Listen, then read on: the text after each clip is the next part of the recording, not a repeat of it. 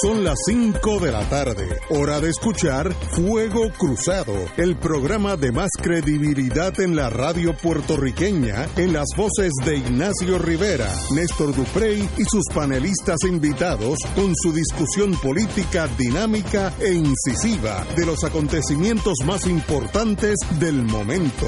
Fuego Cruzado comienza ahora.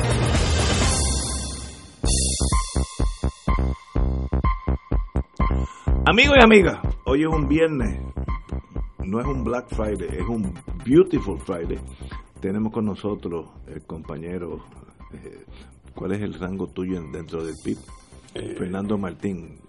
Pero tu rango, Bueno, eh, si, esto fuera una organización militar, ¿cuál es tu un rango? secreto, pero voy a divulgarlo porque estamos aquí en privado. Si yo soy el presidente ejecutivo del Presidente partido. ejecutivo, que es una especie de general de tres estrellas. Así mismo. así que ah, un privilegio tenerte aquí con nosotros. Saludos, buenas tardes a ustedes y al público Radio Y Escucha. la, com- y la compañera Wilma Reverón eh, no está aquí porque está en, en la, en la reunión que va a ser el lunes en las Naciones Unidas del sobre Comité de Colonización. Comité de Co- Descolonización, por eso se, se excusó en estos días. Pero eh, el próximo viernes estará con nosotros. Néstor, dímelo. Mira, llega una noticia triste ahora Ok. al inicio de- del programa y es el fallecimiento del querido amigo Abelino Muñoz Stevenson, Ah, eh, periodista deportivo. de wow, años. sí. Estuvo ligado a los medios de comunicación mucho tiempo y era una figura muy querida, no solo en los medios de comunicación, sino en la sociedad en general. Y llega esa noticia que pues no por ser esperada, pues no deja de ser triste. Sí, que como sabemos Abelino había estado pasando por una situación de salud muy comprometida. Así que vaya a su familia, eh, las más sentidas condolencias, porque sabemos que es una pérdida muy sentida para muchas y muchos en Puerto Rico. Estoy de acuerdo. Que en paz descanse Abelino Muñoz. Amigos y amigas, Oye, y eh, vamos de, de lo triste a una noticia alegre. Queremos enviarle desde aquí a una persona pues que ha compartido con nosotros en este programa y que es una figura, un referente importante en la política puertorriqueña de la segunda, el segundo, ter- el tercer tercio del siglo XX y lo que va del siglo XXI. Eh, hoy cumple 80 años Rubén Berríos Martínez nuestro querido amigo. presidente del Partido Independentista puertorriqueño. Muchas felicidades a, a Rubén. Eh, es una vida fructífera, comprometida con lo que cree es correcto para el pueblo de Puerto Rico. Ha dedicado, quemó su juventud y ha dedicado su vida a la causa que cree justa. Así que vaya para él y para, para su familia una felicitación calurosa y, y sentida de aquí. Yo tengo algo que decir que tal vez es la primera vez en mi vida que, que surge la oportunidad de decirlo. Cuando yo llegué a Puerto Rico y empecé a ejercer como abogado, eso hace un montón de años, yo entré al bufete de Trías y Saldaña, que era el bufete de Puerto Rico máximo en Puerto Rico, el que tenía todas las grandes empresas, etcétera, y allí había un muchacho jovencito rubio, parecía holandés, se llamaba Rubén Berrío y era uno de los abogados principales de los, de los jovencitos que estaban llegando. Tanto así que Pepe Trías, uno de los, el socio, uno de los socios principales era Trías y Saldaña, pero Pepe Trías me dijo, ese es uno de los mejores abogados que yo he conocido en Puerto Rico. Eh, Lo digo por primera vez en mi vida. Y este señor, conocido como Rubén Berrío, dejó ese sendero de mucho, mucho dinero y poder por su ideal político. Por tanto, lo admiro, porque esa decisión no es fácil.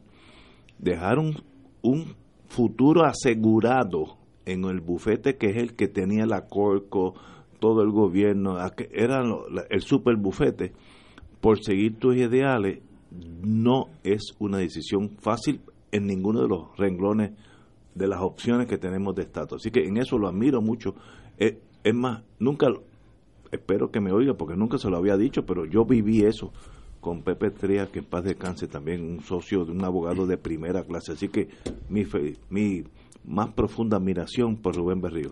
Rubén estuvo poco allá en el bufete de don Pepe y me imagino que a don Pepe le pasó con Rubén lo que cuentan que le pasa a la gente que compran yates, esa gente que compra barcos bien grandes, que dicen que los dos días más felices de su vida son el día que lo compran y el día que lo venden. Y yo creo que don Pepe estuvo muy feliz el día que contrató a Rubén y igual de feliz o quizás hasta un poquito más el día que Rubén se fue para la universidad a, a, enseñar. Eh, y, un abogado que Pepe Trías, que era un abogado de primera, me dijo, ese, en este bufete, este es el mejor abogado que yo tengo joven aquí. Me lo dijo porque él era mi papá era administrador del bufete y había una, una amistad de muchos años. Yo iba a su casa ahí en Tintillo, por ahí, por ahí. La eh, carretera Guaynabo. Eh, exacto, cuando yo era niño, así que nos conocíamos. Dijo, es, y yo no yo no sabía quién era Rubén Berrío, ni sabía que era independentista, nada, nada. Yo era un abogado más. que cuando Rubén vuelve a Puerto Rico, que se fue a trabajar con al bufete de Don Pepe, que fue su, su, primer trabajo, Rubén había estado, eh, el año antes había estado en eh, Inglaterra, en, Oxford, haciendo estudios graduados. Los tres años antes había estado estudiando leyes en Yale. Antes de eso había estado cuatro años en Georgetown. Así que Rubén llevaba muchos, muchos años fuera, fuera de, Puerto Rico. Pero qué bueno. Nuestro más profundo respeto a la figura y al amigo Rubén Berrío. Hay otra figura de la política puertorriqueña que cumple años hoy, eh, ese le gana a Rubén, cumple 90. Eh, Ramón Luis Rivera Padre. Oye, sí, salió. Eh, un servidor público. Eh, yo creo que es una de las, alcalde. de las figuras más queridas en la política puertorriqueña. Alcalde de Bayamón, primero fue representante a la Cámara y es una figura que goza del cariño de, del pueblo de Puerto Rico, más allá de líneas partidistas, un caballero eh, y un gran servidor público. Así que vaya a él y a sus hijos, particularmente a su hijo, Ramón Luis Rivera Cruz, que ha seguido sus pasos y es un gran alcalde de Bayamón. Vaya a esa familia, pues nuestra felicitación. Llegar a los 90 no es cosa fácil.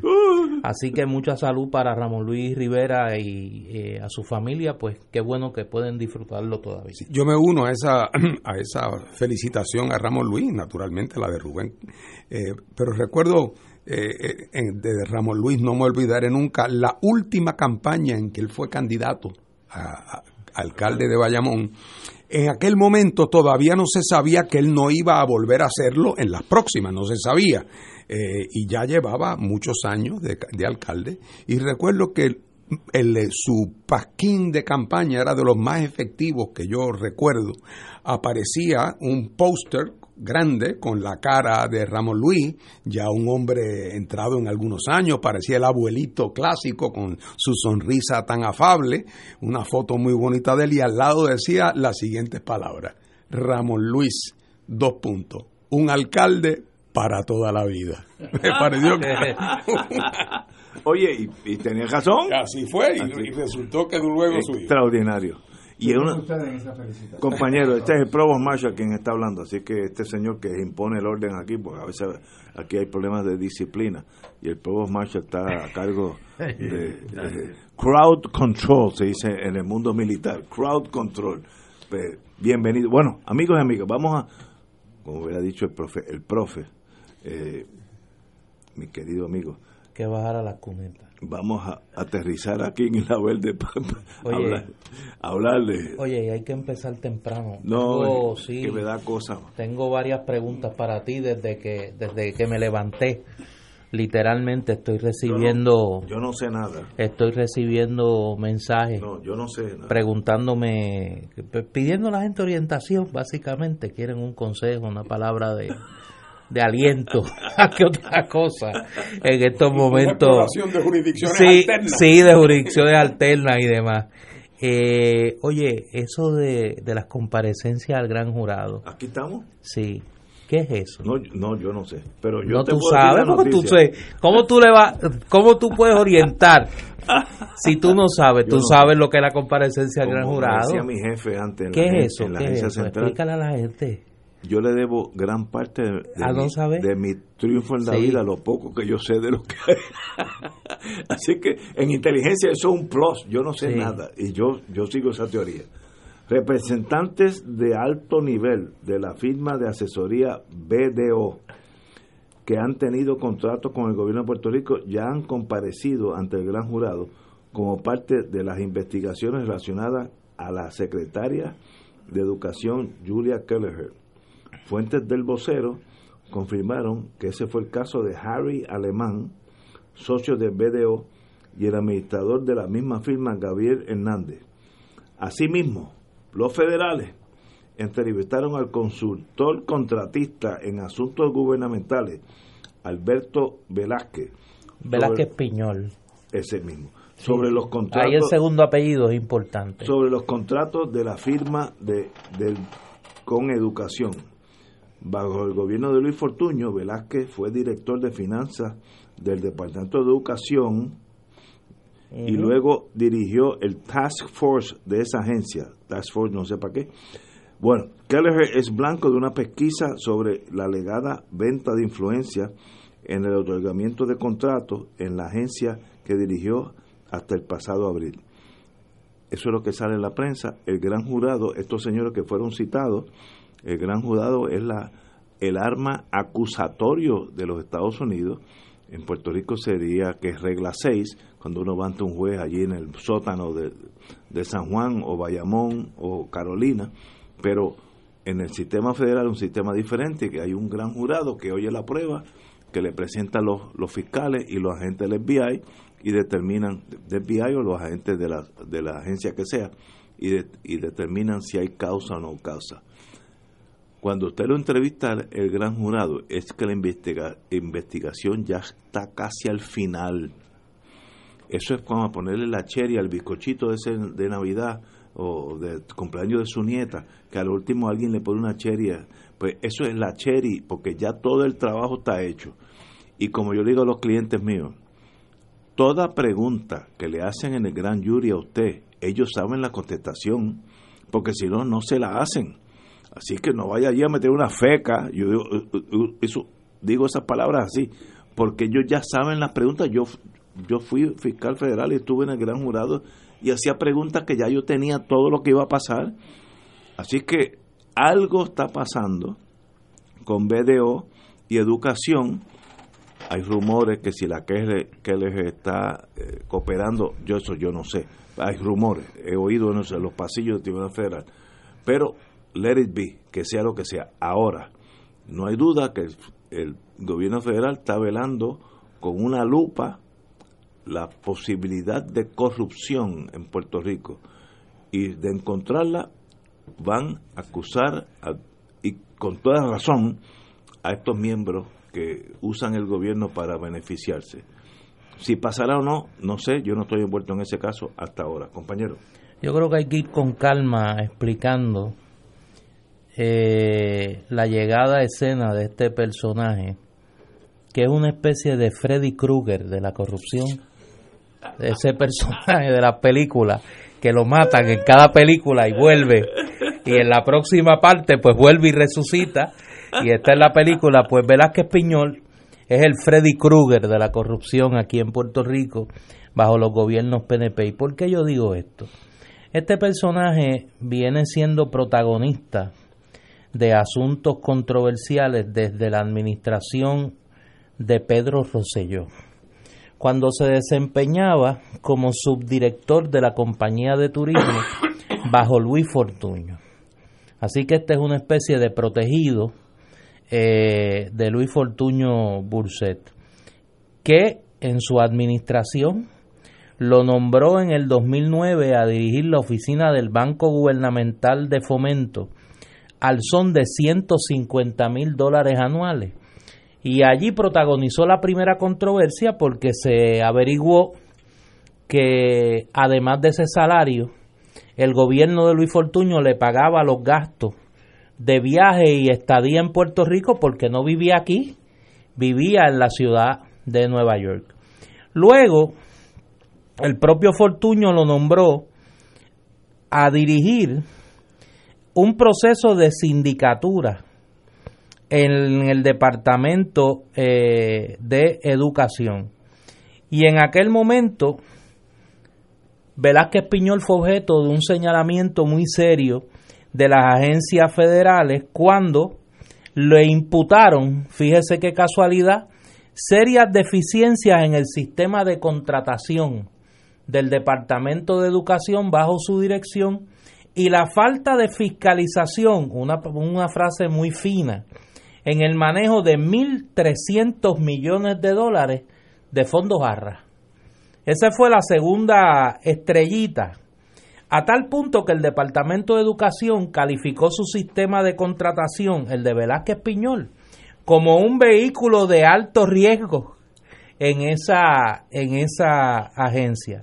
Entre los señalamientos se encontraron fallas de documentación, falta de reglas para otorgarlo, pagos por encima de lo dispuesto, vulnerabilidad que los suplidores presionaran a los empleados que manejaban los pagos, pagos sin contrato y una discrepancia multimillonaria entre los pagos que reflejaba un sistema y lo que reflejaba a otro.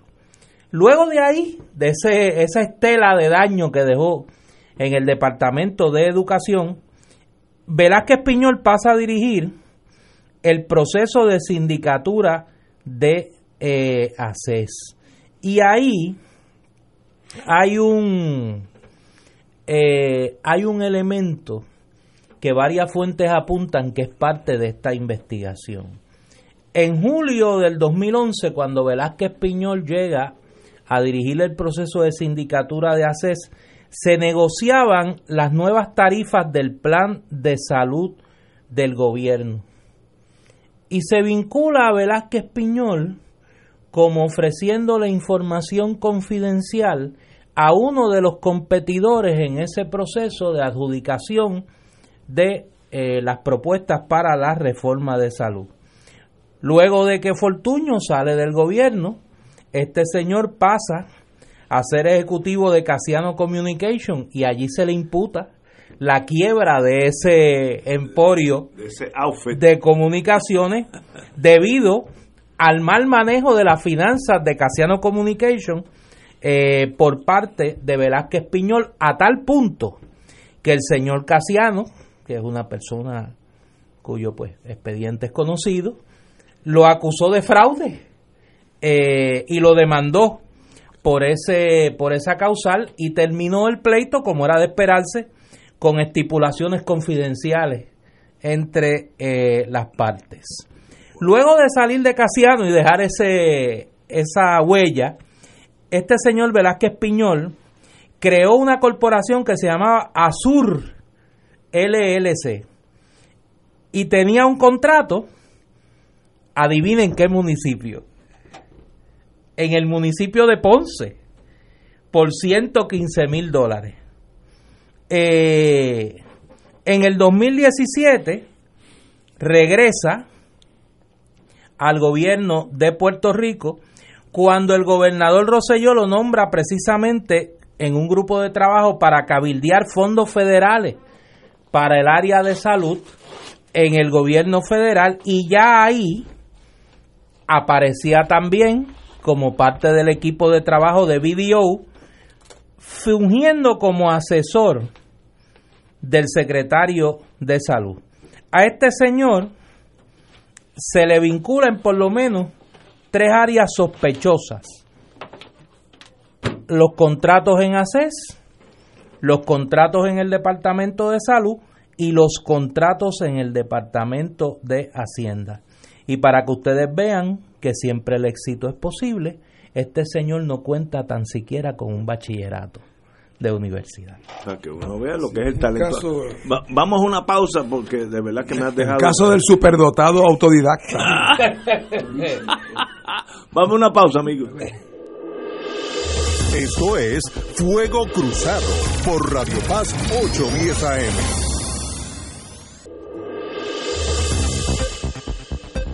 Y ahora continúa Fuego Cruzado.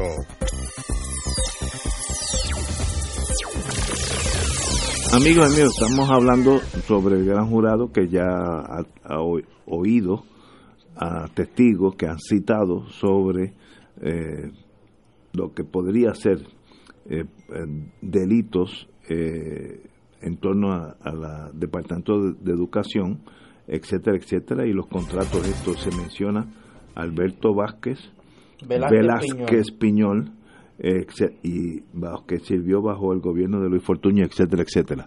¿Hacia dónde va eso? No sabemos. Compañero. Que a pesar de que, y perdóname, para dar el trasfondo completo y que Fernando tenga el beneficio del mismo, a pesar de ser amigo íntimo de Luis Fortuño, estudiaron juntos en el Colegio Marista, fue separado de su cargo eh, cuando ocupaba una alta posición ¿En, eh, en la compañía de turismo eh, por una circunstancia bastante incómoda. Que no tiene nada que ver con el turismo. No. compañero, Fernando Martín. Bueno, uno no, no, se trata de ser cínico, eh, sino de reconocer que la situación de la probidad en los gobiernos de Puerto Rico desde hace mucho tiempo eh, eh, es fatal y que el manejo de la ética pública en Puerto Rico nos ha llevado a una situación que lo más que se parece es un pantano desde hace ya muchos años. uno no, no deja de sorprenderse porque todavía uno guarda alguna cierta inocencia o uno le gustaría pensar que, que, esto no es lo normal, que esto es una cosa, pero de momento uno oye esa historia que hace Néstor de estos eh, de estas personas y uno se da cuenta que es que no es porque de momento, porque todavía yo comprendo, toda la vida yo pensé que era un hombre honrado, tan trabajador, yo lo veía como se levantaba, como ayudaba, oye, y un buen día resultó que se, la caja de caudales apareció vacía y, y se llevó el dinero después de tantos años. Bueno, no, pero esos casos puede pasar y pasa. Yo lo que estoy, lo que pasa es que estos son casos retratados. Eh, y además, eh, Néstor no habló, y, estoy seguro que habrá su historia, del activismo político y la participación en, lo, eh, en, las recaudaciones de fondos correspondientes, ¿verdad? Que es lo típico en todos estos casos. Y todo esto en el gobierno de Puerto Rico se ha hecho posible y se ha facilitado por la enorme cantidad de contratos en las cuales entra el gobierno de Puerto Rico.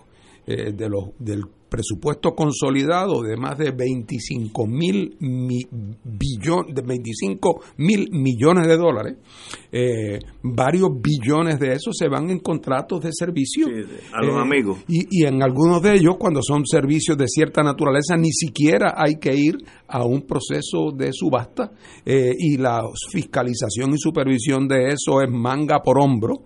y por lo tanto ahí literalmente se roban billones de dólares al año en Puerto Rico todos los años. Eso no era así antes. Entre otras cosas, porque antes había otras formas de corrupción, pero esa corrupción generalizada a base de los contratos. Eh, yo hablaba con mi padre, que es una persona que tiene 101 años, eh, fue secretario de Hacienda eh, durante el gobierno de don Luis Ferré y papi me contaba, ahora el otro día que hablé el tema con él, que él no recuerda como secretario haber firmado ningún contrato de servicios en su departamento que no fuera para el contrato de mantenimiento para los, para los ascensores del edificio. que todos los otros trabajos los hacía el departamento. El departamento. Y además me recordó, me recordó que el caso más importante que llevó el pueblo de Puerto Rico a los tribunales en los primeros 50 años del siglo XX fue el caso para poner en vigor la ley de las 500 cuerdas, eh, que se llevó contra las grandes compañías azucareras en Puerto Rico y se llevó al Tribunal Supremo de Estados Unidos. Y ese caso lo llevó un abogado del Departamento de Justicia, Miguel Guerra Mondragón, que lo llevó y lo ganó. Eh, un abogado del departamento la idea de que hubiera cabido que alquilar a un bufete, que se, ¿no? Y hoy día aquí, aquí lo único que falta, y estoy seguro que va a ocurrir, es que el departamento de bomberos le dé un contrato a una compañía privada para que vaya a apagar fuego.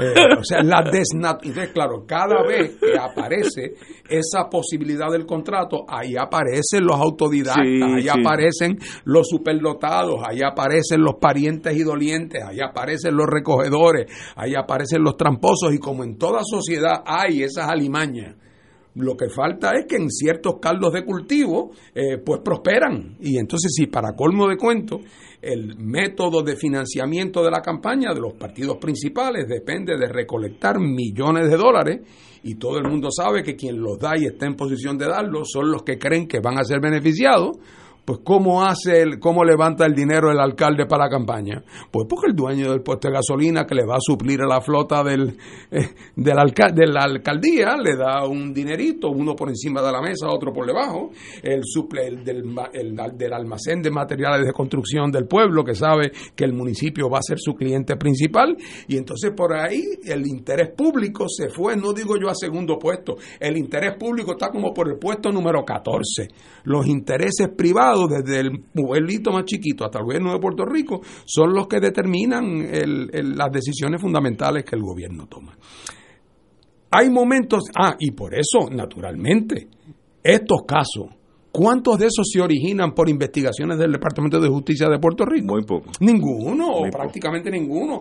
Es casi por accidente, porque el Departamento de Justicia de Puerto Rico hoy día, en su gran mayoría, no es parte de la solución, es parte del problema.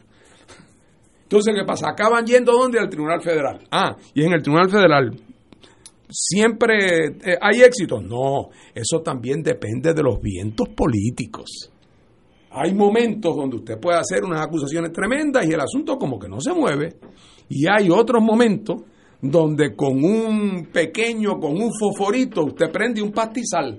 ¿Por qué? Porque la actitud de la Fiscalía Federal es a veces una y en otras ocasiones es otra. En este momento, este señor que está siendo objeto de esta pesquisa eh, por el gran jurado eh, eh, tuvo mala suerte.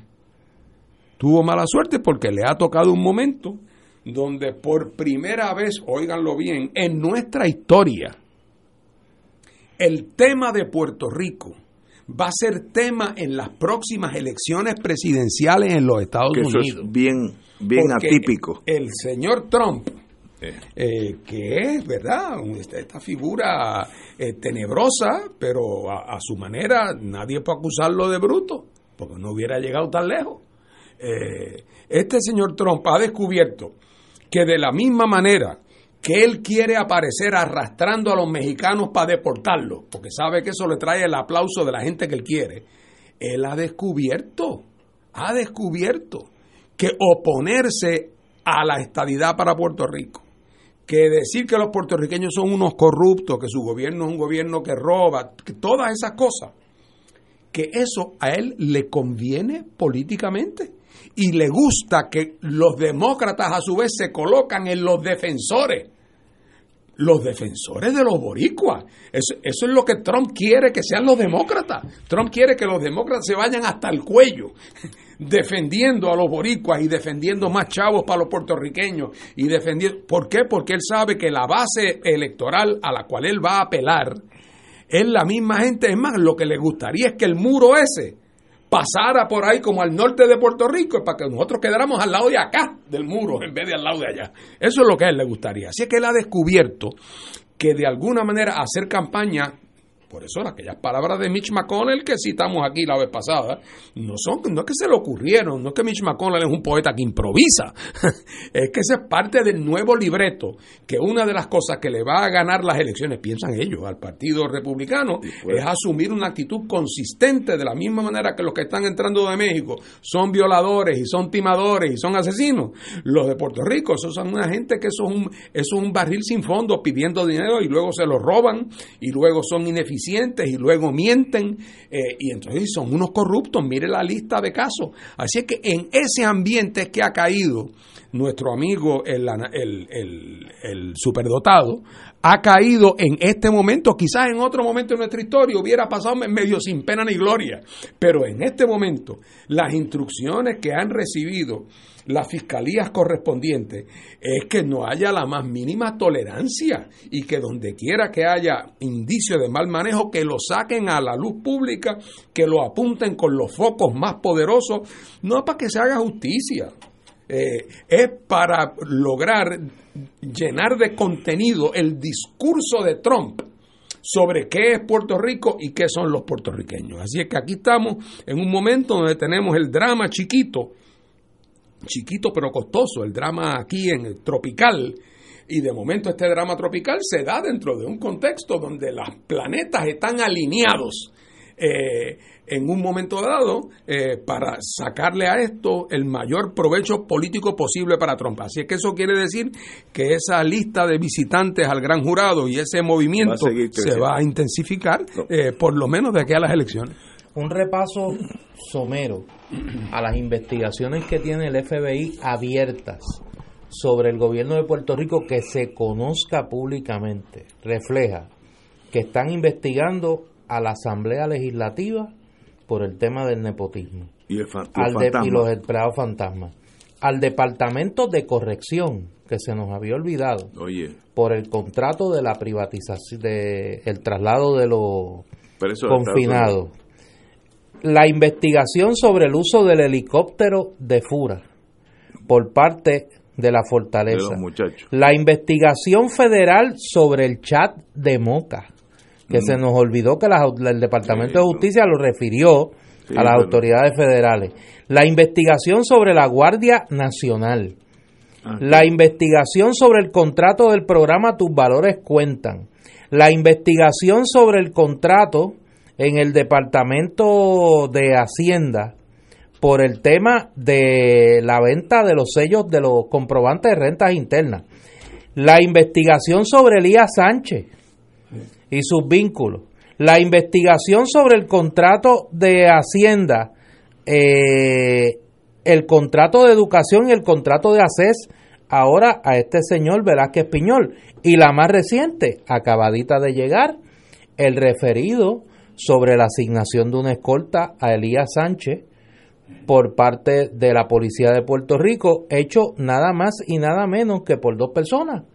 El ex monitor de la policía y Michelle Hernández, la ex superintendente. esos fueron los querellantes. Esos fueron los querellantes. Los, querellantes, sí. los, que que le hace la querella ante eh, la Oficina de Ética Gubernamental. Y justo a tiempo para atender esa agenda, un flamante, nuevo y reluciente fiscal, federal, Steven Muldrow. Que no tiene dedos amarrados con nadie aquí, ni de familia, ni de tradición, ni porque estudió high school con ellos.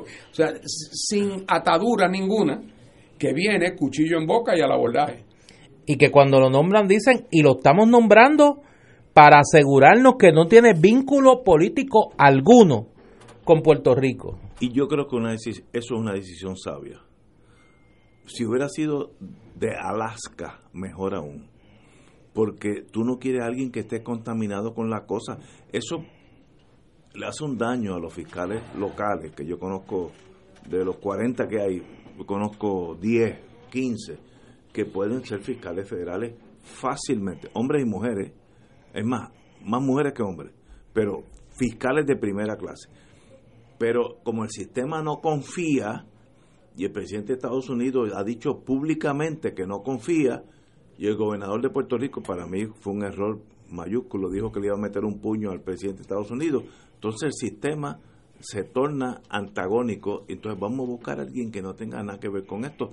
Pero a la misma vez bregó allí en Hydra, High Intensity Drug eh, Trade, eh, eh, Hydra. por tanto, alguien que ya conoce, pero a la misma vez no tiene conexiones. Yo, si hubiera sido de ese Departamento de Justicia Federal, es el candidato perfecto. No conoce, no tiene familia, etcétera, pero a la misma vez estuvo allí cinco años. Él bregó con el caso de Ángela Ayala en Ponce, la primera gran perpetua, life without parole, para siempre en la cárcel. Esa señora que era jefa de una ganga bien violenta en, Ponce en los años 90 por ahí, eh, fue la primera una de las primeras sentencias que es perpetua física para siempre. Así que este señor tiene el, el bagaje de meter caña porque ya lo hizo. Así que ese es el sistema. Si nosotros empezamos a sacarle la espada para eh, tener una esgrima con el presidente Trump, el problema es que la espada de él es mucho más grande que la nuestra. Hay que bailar, como decía Winston Churchill, you dance with adversity. Usted baila con la incomodidad, con la adversidad. Usted no le centra puño con un tanque porque el tanque le va a pasar por encima. Pero tal vez el problema sea yo. Vamos a una pausa. Esto es Fuego Cruzado por Radio Paz 810 AM.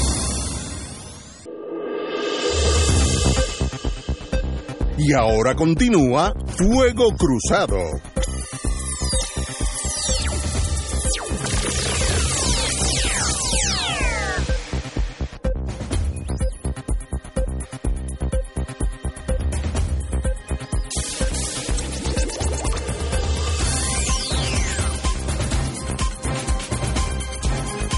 Señores, regresamos. Oye, hay una nota que me envía aquí una querida amiga, que es otro tema, no, pero una nota feliz. Eh, Yo quiero hoy es viernes, dame, no, no, es una nota, es una nota feliz, aunque ya pasó la fecha, me informa una querida amiga aquí, y tenemos un testigo eh, de privilegio para corroborarlo, que el pasado 18 de junio cumplió año don Ángel Martín. 101 años. 101 años. 101 años, don Ángel Martín. bien de salud. Eh, una figura que no es porque su hijo esté aquí. Eh, ¿Qué don de gente tiene don Ángel Martín? No, no, no, no. Eh, un servidor público de toda la vida, fue ayudante del gobernador Rexol Gaitogwell. Luego, pues, eh, fue juez del Tribunal Supremo de Puerto Rico. Eh, y es una figura, como estábamos hablando precisamente del caso de Ramón Luis Rivera, son de esas figuras que inspiran respeto y admiración más allá de las fronteras partidistas. Eh, y en el caso de Don Ángel, pues es una memoria viva de una época donde se iba a servir al, al pueblo de Puerto Rico en el gobierno. Así que a Don Ángel, que, sé que escucha este programa, una felicitación eh, muy calurosa y, muy sentida. ¿Cómo, ¿Cómo está tu padre? Pues está excelentemente bien. Eh, la realidad del caso es que fuera de, de su de su problema con la rodilla, lo, que, yo lo he heredado también, eh, fuera de eso, papi está en perfectas condiciones. Su, no solamente porque su memoria está cristalina, cristalina. Doy fe de eso, doy fe de eso. Absolutamente cristalina, sino además que lo que es hasta más importante que eso es su amor por la vida. Sí. Eh, eso es una cosa... Eh, Deseo de vivir él, él, se despierta contento todos los días y todos los días tiene cosas que hacer y tiene planes y tiene proyectos y se interesa en las cosas. Eh, no se queja nunca de nada. Eh, así es que lo que hace lo que ha hecho toda la vida, que es dedicarse a resolverle los problemas a otra gente, que es lo que ha hecho toda la vida. Esa, esa generación de Don Ángel. Tú eres dichoso en eso. No, no, Fernando es privilegiado. No, no, no, es privilegiado por, la vida. Por, la vida. Por tener a Don Ángel como padre. Y esa generación de Don Ángel Martín y de una persona que pues, nos abandonó hace poco y que pues yo yo recuerdo mucho que es Don Guillermo Irizarry, oh, que también cruzó la centuria con esa misma actitud de, de alegría de vivir y de y una paz en el espíritu que, es envidiable y la verdad que pues estoy, doy gracias por gente como ellos. Además, yo a mi edad, pues ya yo tengo, ya yo a veces me siento como medio inmortal, porque cuando yo pienso que yo tengo un padre que es 30 años mayor que yo y que está en excelentes condiciones, pues me da la impresión de que me queda, me queda mucha carretera. Tú, chacho, eso es un llame. Pero Qué bueno, nuestro más profundo respeto a don Ángel Martín. Yo tuve el privilegio de hace como uno o dos años, no, más de dos pero años. Pero tú lo conoces desde, chiquito. desde chiquito. Pero yo almorcé con él hace como dos o tres años en el siglo XX. Y hombre, eh, en el mundo budista se dice a seeking mind, tiene una mente viva, está es una mente curiosa, una mente curiosa. Eso es extraordinario. Yo, yo, coincido con él en las actividades en la Fundación Luis Muñoz Marín eh, a cada rato y pues doy fe de que eso es una memoria privilegiada, ¿no? Y, una alegría de vivir contagiosa. Y, y cuando uno es hijo de alguien de ese calibre, ¿cómo uno se siente? Yo no tengo esa experiencia, te pregunto de la mejor candidez. Pues mira, la verdad del caso es que yo, eh, en, eso, como decía Néstor, que hemos tenido suerte sus hijos, eh, pues hemos tenido una gran suerte. Pues, pues nosotros, eh, Eh, porque mi papá además, son, no, no, debo ser yo quien lo diga, pero como lo conozco, eh, no solamente es que papi tiene las cualidades que se han mencionado aquí, que son conocidas y son públicas, papi tiene otras cualidades, otros atributos de personalidad. Por ejemplo, yo nunca he oído a mi padre alzar la voz. Nunca he oído a mi padre alzar la voz. Eh, ni lo he oído decir una mala palabra, ni lo he oído referirse con desprecio o con enojo a nadie ni a nada. Eh, ha sido una persona con una con un sentido del equilibrio espiritual y de personalidad eh, espectacular. Ahí no hay ni una gota ni de resentimientos ni de es una figura absolutamente equilibrada, estable eh, así es que en eso para nosotros fue una, una gran suerte. Eh, y, y, siempre para mí era un, una figura. Después cuando empecé a vivir dentro de la realidad me di cuenta que el mundo no era así. Eh, yo, me, acuerdo mi sorpresa cuando yo averigué que papi iba al baño. Yo, yo por muchos años creía que papi no iba al baño. lo descubrí una vez por accidente y me, y me estuvo raro. pero es un, un regalo de la vida a ustedes, a los hijos. Este, ¿Cuántos son ustedes? Nosotros somos cuatro. Cuatro hijos. Cuatro hijos. Eh, y, y además en mi casa fue una casa siempre de absoluto eh, libertad política. Eh, papi fue en su juventud popular. y, fue popular hasta mediados, finales, mediados de los 40. Cuando llegó lo de Lela, Papi, papi creía en el Partido Popular hasta que el Partido Popular empezó a inventar. y, y, ese día tomó distancia porque siempre se dio cuenta que ahí había un elemento de un fraude que había un fraude ahí.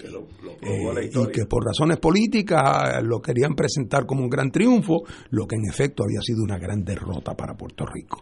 Pero, y, luego en eso eh, eh, simpatizó siempre con la estadidad, aunque no fue a un mitin político nunca en su vida.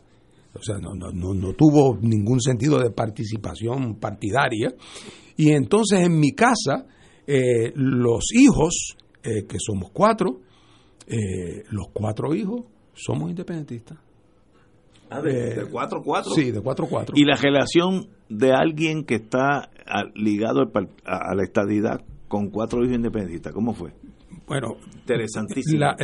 siempre nosotros pues, pensábamos, y yo en particular, que a papi lo que, lo, que, lo que siempre le importó más es que nos condujéramos con decoro y con, con, con principio y además que si íbamos a hacer lo que queríamos ser, que, teníamos entonces que serlo con integridad y con honradez. Eh, y muchas veces en mi vida cuando eh, me llamó a capítulo y dijo, oye, la gente que está contigo están haciendo tal cosa y tú no estás haciendo nada, ¿tú crees en eso o no crees en eso? Qué interesante. O sea que también le empujaba, eh, empujaba al cumplir, a, que lo que yo hubiera escogido hacer, lo tenía que hacer con entereza y con dedicación. y con eh, Así es que en eso nunca tuvimos una, una discusión ni una pelea sobre eso en lo más mínimo. Eh, nuestro más profundo respeto a don Ángel Martín, así que la que eres dichoso tú de tener ese padre a los 101 años, que tampoco es cascara de coco. Señores, tenemos que ir a una pausa, amigos. Vamos a una pausa. Esto es Fuego Cruzado por Radio Paz 810 AM.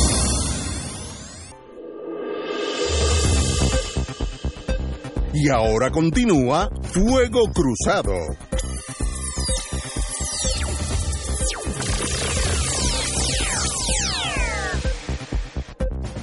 Señoras y señores, regresamos a Fuego Cruzado.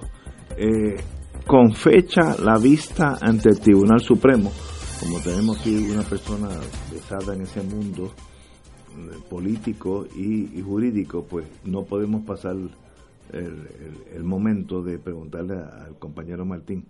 Eh, Puerto Rico será nuevamente tema de discusión en el Tribunal Supremo de los Estados Unidos, luego de una decisión inusual en la que sus miembros aceptaron revisar en tiempo récord, fast track, la constitucionalidad de los nombramientos y decisiones de los integrantes de la Junta de Control Fiscal. El Supremo acogió la petición de Cerciorari, de Lautier y consolidó con otras cuatro casos en conjunto con argumentos diferentes que se invalide la decisión del primer circuito de apelaciones de Boston sobre la inconstitucionalidad de los nombramientos realizados por el expresidente eh, Barack Obama. El anuncio se realiza antes de lo esperado y de acuerdo con la orden, la vista para la discusión comenzará en octubre, en octubre de este año. El caso cobra relevancia porque el máximo foro solo escoge un por ciento de cada 100 casos que se le presentan ante el Supremo. Así que obviamente este, es, este caso es bien importante para el Tribunal Supremo de los Estados Unidos. Compañero Martín. Bueno, este caso, desde el punto de vista técnico jurídico, presenta dos issues que, aunque son primos hermanos, realmente están, eh, son dos issues distintos. Un issue es el argumento de fondo de si las personas que fueron nombradas fueron nombrados conforme a la Constitución de los Estados Unidos, que requiere que los llamados principal officers, oficiales principales del gobierno de los Estados Unidos, deben ser nombrados por el presidente eh, con el consentimiento del Senado. Eh, y eso es una disputa. No se nombraron de esa manera. Aquí la ley proveía un método alterno de nombramiento que era por vía de un entendido político entre Cámara, Senado y Presidente, en el cual el liderato legislativo le presentaba unas listas al presidente y el presidente aceptaba o no aceptaba las listas que le enviaron. Por, por la presión de tiempo era obvio que eso fue un paquete político acordado por la administración Obama y el Senado republicano de aquel momento y llegaron a aquel acuerdo y no hubiera habido tiempo para ir por la vía ordinaria. Así que esa es una primera disputa sobre si los nombramientos fueron hechos de la manera. Y la segunda disputa es la siguiente, habiendo el tribunal en Boston, en Boston determinado que el nombramiento o los nombramientos no eran conforme a la Constitución, por cuanto no habían sido nombrados específicamente con el consejo y consentimiento del Senado, quedaba entonces abierta la pregunta, oye, pero ¿y qué pasa con las decisiones que esa gente ha venido tomando? ¿Ah? ¿Qué efectos? Tienen efectos, son nulas. ¿Cuál es la situación? ¿Qué pasa de cara al futuro? Entonces, en ese caso, el tribunal de Boston, el mismo tribunal que dijo que las designaciones habían sido hechas de forma inconstitucional, el mismo tribunal entonces echa mano de una doctrina que se llama la doctrina del oficial de facto, el de facto officer doctrine, que es una doctrina antiquísima eh, del derecho común y en Estados Unidos de mucha, de mucha historia, de mucho abolengo, que dice lo siguiente, que en ciertas circunstancias, cuando una persona, socolor de autoridad, ha venido tomando ciertas decisiones de buena fe eh, y con autoridad aparente, eh, esa decisión, si en su momento se llega a la conclusión de que la persona no había sido nombrada de la manera que la ley eh, disponía y que por lo tanto prospectivamente no tenía autoridad, que se salvaban las decisiones que había tomado. Eh, y en este caso, el juez de Torruella en Boston anuncia que si bien es cierto que las designaciones son inconstitucionales, las decisiones que hayan tomado quedan protegidas y quedan protegidas prospectivamente luego de una extensión hasta el día 15 de julio. Es decir, dentro de aproximadamente dentro de tres, tres, semanas. tres semanas. Entonces, así es que y, ya, por cierto, la Junta en Puerto Rico había radicado una moción ante el Tribunal de Boston pidiendo que esa fecha se extendiera. Pero al haber el tribunal ayer tomado la determinación de que va a expedir el certiorario, es decir, que va a examinar la solicitud de ver el caso, eh, entonces surge la duda de qué es lo que está detrás de eso. ¿Les interesa más al Tribunal Supremo el tema del eh, el tema del nombramiento o le interesa más al Tribunal Supremo el tema de la doctrina del oficial de facto. Eh, que los dos, otra vez, son issues que son primos hermanos, eh, pero, que, pero que hay que resolverlo. ¿Qué hubiera pasado si el tribunal no expide el certiorari? Pues si el tribunal no expide el certiorari, quedaría en vigor, en vigencia, la decisión de Boston que adjudicaba la ausencia de constitucionalidad en los nombramientos y había que poner todos los huevos en la canasta de que el Senado de los Estados Unidos, antes del día 15 de julio, aprobara los nombramientos que Trump ha enviado. O que Boston concediera una extensión eh, de, más tiempo. Eh, así es que cuando el, cuando el tribunal anuncia que quiere examinar el tema, yo tengo la sospecha, yo tengo la sospecha eh, de que el tribunal quiere aprovechar eh, el examen de este caso para hacer eh, unos pronunciamientos definitivos, porque los dos issues son issues muy controversiales en Estados Unidos. Hasta dónde llega la doctrina eh, del principal federal officer y quién es y quién no es, y hasta qué punto puede validarse las acciones eh, eh, eh, retroactivamente de funcionarios que en su día se determina que no habían sido nombrados conforme a la ley. Estos son dos áreas muy delicadas en el derecho y de consecuencia muy importantes, porque no deja de ser contraintuitivo yo diga, pero ¿cómo es posible que las decisiones que tomó eh, el, licenciado Ignacio Rivera en su calidad de tal cosa, ahora resulta que él no tenía derecho a tomarlas? ¿Cómo es posible que le adjudiquemos validez? Bueno, eso es problemático. Igual de problemático hubiera sido declarar nulas todas las decisiones tomadas por la Junta. Así que yo me sospecho que el tribunal va... Hay dos, cuando se decidió Sánchez Valle, eh, eh, no ya acababa de morir Escalía, eh, así es que Escalía no votó, pero Escalía estaba de acuerdo. Eh, ahora hay dos jueces que no habían entonces, que es el que sustituye a Escalía y está el recién nombrado... Eh, un nombre como holandés. Cábano. Cábano, el, recién nombrado Cábano, que ambos son jueces con, conservadores. Para colmo de cuento es hasta paradójico que el gobierno de Estados Unidos ha solicitado que se pida el certiorari y a el, gobierno como gobierno, no la Junta, el gobierno de los Estados Unidos, a pesar de que la posición que sostiene el Procurador General es una posición que de alguna manera coarta los derechos del presidente de los Estados Unidos. Si hubiera sido la administración Obama, yo comprendo que habiendo sido parte de aquel arreglo, el Procurador General de Obama compareciera a sostener la validez del acuerdo que hizo su administración. Pero en este caso es la administración Trump. Así que Aquí habrá que ver eh, por dónde por dónde sale, por, dónde pica la bola.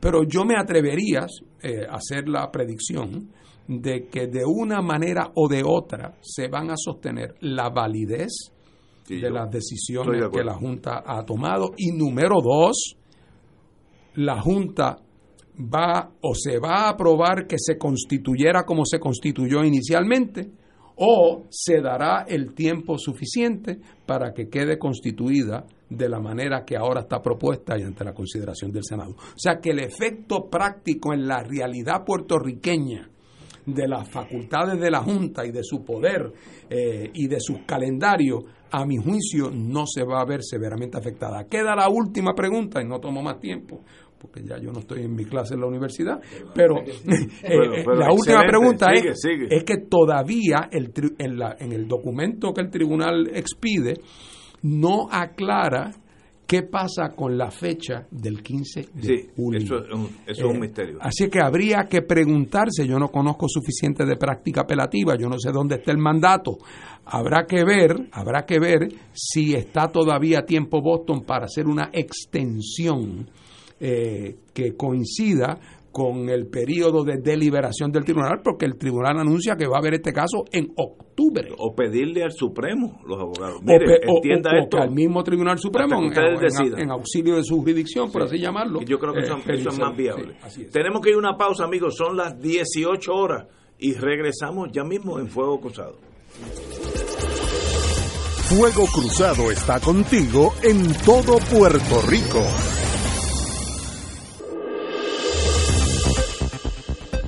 Y ahora continúa Fuego Cruzado.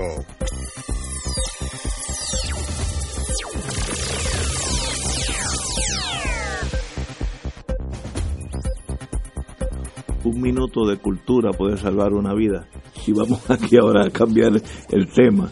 Eh, ahorita regresamos al Tribunal Supremo de Puerto Rico, Tribunal Supremo de Estados Unidos. Tenemos con nosotros al amigo eh, que muy admirado, lo conozco de muchos años, en el plano profesional, no lo conocía personalmente, Ángel Cuco Peña. Cuco, excelente. Qué bueno conocerte personalmente. Gracias por recibirnos acá. Habla, háblanos de la banda de conciertos de Puerto Rico que tengo entendido, una agrupación creada hace 53 años y hace dos años está inoperante. ¿Qué está pasando con la orquesta de ustedes, Banda de Conciertos de Puerto Rico? Pues la banda de conciertos eh, es una, una, institución, se forma hace 53 años, por lo es creada por la, por la Cámara de Representantes para esencialmente es la banda del, país, del, Estado, para, para amenizar este, eventos oficiales de gobierno y, eh, y, amenizar actividades en la isla donde quiera que fuera requerida, ¿no? Este, y eso incluye plazas, residenciales, lo que donde donde quiera que sus servicios fueran necesitados. Este, esta banda estuvo adscrita desde sus inicios al Instituto de Cultura por los primeros, por los primeros 50 años. Sí, en el, 2016 eh, se transfiere a IPR, a la Corporación para, la Difusión Pública. Eh, durante, después de ese primer año, pues, lo que entiendo de eso yo, que, que estoy con preguntas de música, pues yo tú vas a estar hasta mañana, pero estas cosas, pues eso ustedes saben más que mucho. Pues es que eh, el instituto transfiere la banda, pero no transfiere los fondos para la banda. Entonces IPR, pues después del primer año, pues se queda y, y, ahí para, para, la, para la, la, contratación de la banda ese año empezamos a hacer gestiones, viene María, ahí se descarrila todo en Beleco y, y, llegamos a este momento donde ahora, eh, presidente de la Cámara, Johnny Méndez, pues eh, hace, hace este proyecto, que 1664, que tiene los efectos transferir la banda de IPR a la legislatura. Ok, de, de donde están, que obviamente no tienen fondo y están en un limbo, a regresar donde empezaron. A la legislatura. Que era la legislatura de Puerto Rico. ¿Ustedes cómo se sienten? ¿A favor o en contra? a favor porque lo que, lo, que, lo que queremos es obviamente continuar con la misión y trabajando y, y quiero dar la oportunidad aquí a una de los miembros de la banda más, más importantes, la profesora Leila Martínez también, que, me acompaña, que es la solista oísta y ella es maestra en las escuelas libres de música y privada y toca viola a nivel sinfónico y canta y toca guitarra. Es un ejemplo de esas mujeres bravas puertorriqueñas que con dos hijos y, y, todo, toda esa cosa pues pues es, uno de nuestros principales músicos y ejemplo de lo que son los, los integrantes de esta banda ¿no? de los que nos sentimos tan tan orgulloso. Así que también le, quiero oportunidad a ella que, explique la, Compañera Leila Martínez. Saludos. Sí, eh, con, con la 1664, pues nos van a transferir de lo que es WIPR, entonces a la, a la Asamblea Legislativa. ¿Y ustedes no tienen problema con eso? En, no estamos, en estos momentos, pues sabemos la crisis fiscal que estamos atravesando. WIPR no estamos hace dos años que estamos inactivos mm, completamente, no vemos futuro allí. Ah, pues, eh, estamos pues a favor de este proyecto que por lo menos nos garantiza, ¿verdad? O hay, hay una luz al final de, del camino de que podemos pues tener un, un lugar donde la banda de conciertos de Puerto Rico pues pueda continuar operando y dando los servicios que ha estado dando por 53 años en realidad nosotros somos la banda del pueblo y cuando y hemos tocado en muchísimos escenarios y cuando hablo de escenario no necesariamente es una sala de conciertos. La banda de Puerto Rico, la banda de conciertos de Puerto Rico se ha presentado en las escuelas, en las canchas, en los parques y nosotros somos pues eh, propulsores, ¿verdad? Y estamos aquí para conservar lo que es la música puertorriqueña y llevando pues también un mensaje. Nosotros tenemos una misión social con Puerto Rico conservando las bellas artes en un momento que estamos en crisis y que necesitamos desarrollar lo que es la sensibilidad en todos los puertorriqueños. La música es una gran herramienta y como músico de la banda de conciertos que tengo un gran sentido de pertenencia, al igual que el maestro Peña, pues queremos que se apruebe eh, la 1664, este proyecto. Aquí dice que el proyecto de la Cámara 1664 es de la autoría del presidente de la Cámara, el amigo Johnny Méndez, y suscrito por el representante José Aponte y Edith Charbonnier, los representantes. Eh, y se propone transferirlo de la WIPR, donde están en una ciénaga, por ser fino, a algo donde podrían pues volver a tener eh, realidad, existir, vamos a ponerlo bien sencillo. Así que ustedes apoyan este proyecto. Definitivamente. Y pues apelamos a la sabiduría, ¿verdad?, de este organismo que inicialmente nos crea, a que aprueben la 1664 para poder continuar con nuestra misión. Aquí dice que el Senado ya fue aprobada, la medida ya fue aprobada en el Senado. Bueno, fue aprobada con, con unos cambios que, como siempre pasa. que prácticamente si pues el Senado pues pues le entrega la responsabilidad a la Cámara, la Cámara otra vez, creo que está en un comité de conferencia, le, le devuelve esto a la, al Senado, estamos todavía en ese... Obviamente nosotros nos sentiríamos honrados de que ambos cuerpos pues acojan la banda y, y, un honor para nosotros, pero si es, en este momento es la, la, la prioridad es salvar la banda, como sea. 53 años, obviamente todos. Sí, es una, con una gran trayectoria. Y cuando van eh, 45 miembros de la banda de Puerto Rico, así que no, es, correcto. no es un ventetud de cuatro tipos con, con un guicharo y un cuatro. son 53 músicos. esto está compuesto, yo, yo, digo a veces en son de, en son de broma, por, por una serie de músicos de, de entrenamiento sinfónico. Hay otros que yo le llamo este cocolos de la mata. Porque la banda puede atender distintos géneros y distintas necesidades ¿no? a otros le llamo dos o tres que tenemos allí muy serios pues son rockeros envejecientes porque uno, veía, uno los veía hace unos años con pantalones de cuero en las plazas de rockeando y ahora son ahora uno los ve sentados de, profesores. O sea que tenemos porque lo que quiero decir es que tenemos músicos de, de, de un gran nivel y a la misma vez músicos recién graduados de la universidad, del conservatorio, que talentos especiales que no, que no, que se van, que usan esto como un, como un taller, ¿no? Este, a la misma vez, pues estamos enfocados a la misión social de la que hablé la profesora, eh, fuimos a, por ejemplo a, la escuela libre y acompañamos a, a los principales solistas, los jóvenes que están saliendo, o sea que, es un trabajo bien lindo por, por, por muchas razones. Pues señores, estamos con ustedes eh, Gracias. De verdad que no sabía que por los últimos dos años ustedes básicamente están en estado inactivo, porque la WIPR, como se llama esa cosa, eh, el, nombre formal para mí es el WIPR, eh, no, pues no tiene los fondos para mantener, así que están básicamente inactivos. Así que le, le deseamos lo mejor de la suerte tiene el endoso de fuego cruzado y cuando necesiten venir aquí, de más está decir que estamos ah, pues. estamos endosando. Muchas gracias por recibirnos y exhorto a, a, todos los, que nos están escuchando, si usted tiene un minutito, llame a su representante, llame a la presidencia y diga que apoye el proyecto y que, a que haga un poquito ¿verdad? de, de fuerza a favor. Cuco, para mí es un privilegio conocerte después de 50 años de oírte.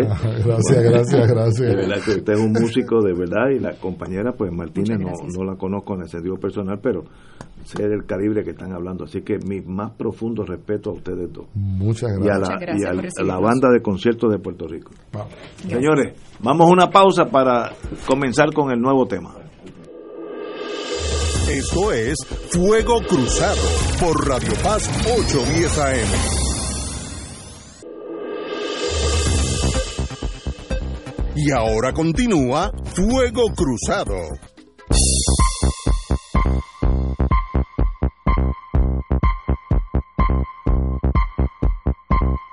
Nos quedamos con la fecha de vista ante el Tribunal Supremo del caso de Puerto Rico en torno a la Junta Federal de Control Fiscal.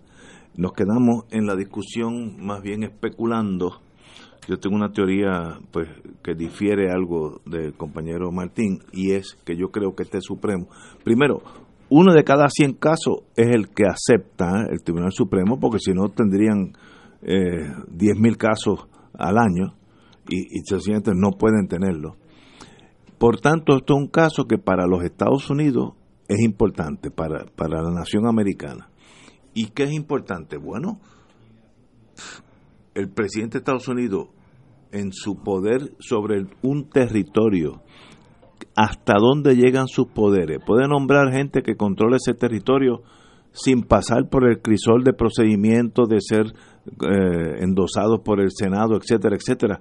Yo creo que ese, eso es un caso importantísimo para todos los territorios. ¿Hasta dónde llega el poder imperial sobre los territorios? Eh, está limitado por unos preceptos de procedimiento eh, parlamentario, eh, procedimiento constitucional, pues mire, ese es el caso importantísimo. da, un, paso previo.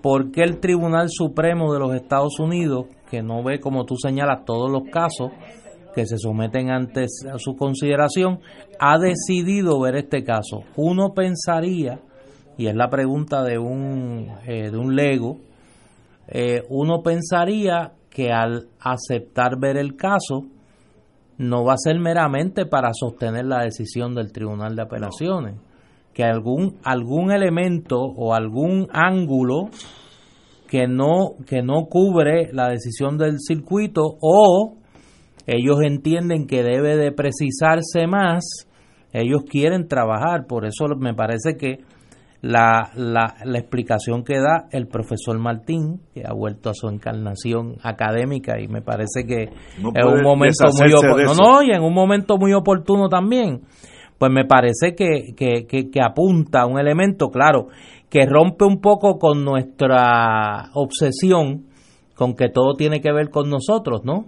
Y que, y que él trae el elemento de que a lo mejor aquí de lo que se trata sin soslayar el tema puertorriqueño, es que al Supremo Federal le interesa utilizar este caso como plataforma para aclarar qué es un funcionario federal, la, la definición de quién es y cuál es el alcance de, su, de sus poderes y por tanto cuál es el proceso que lo lleva a convertirse en tal. ¿no? también, Néstor, hay la posibilidad, la posibilidad de llegar a la misma conclusión a base de supuestos un poco diferentes. Por ejemplo, puede haber un caso donde el Supremo eh, eh, coincida con el resultado, pero lo haga, lo, lo, coincida por fundamentos distintos a los fundamentos que expresó Boston. Y es posible que ellos quieran aclarar eso.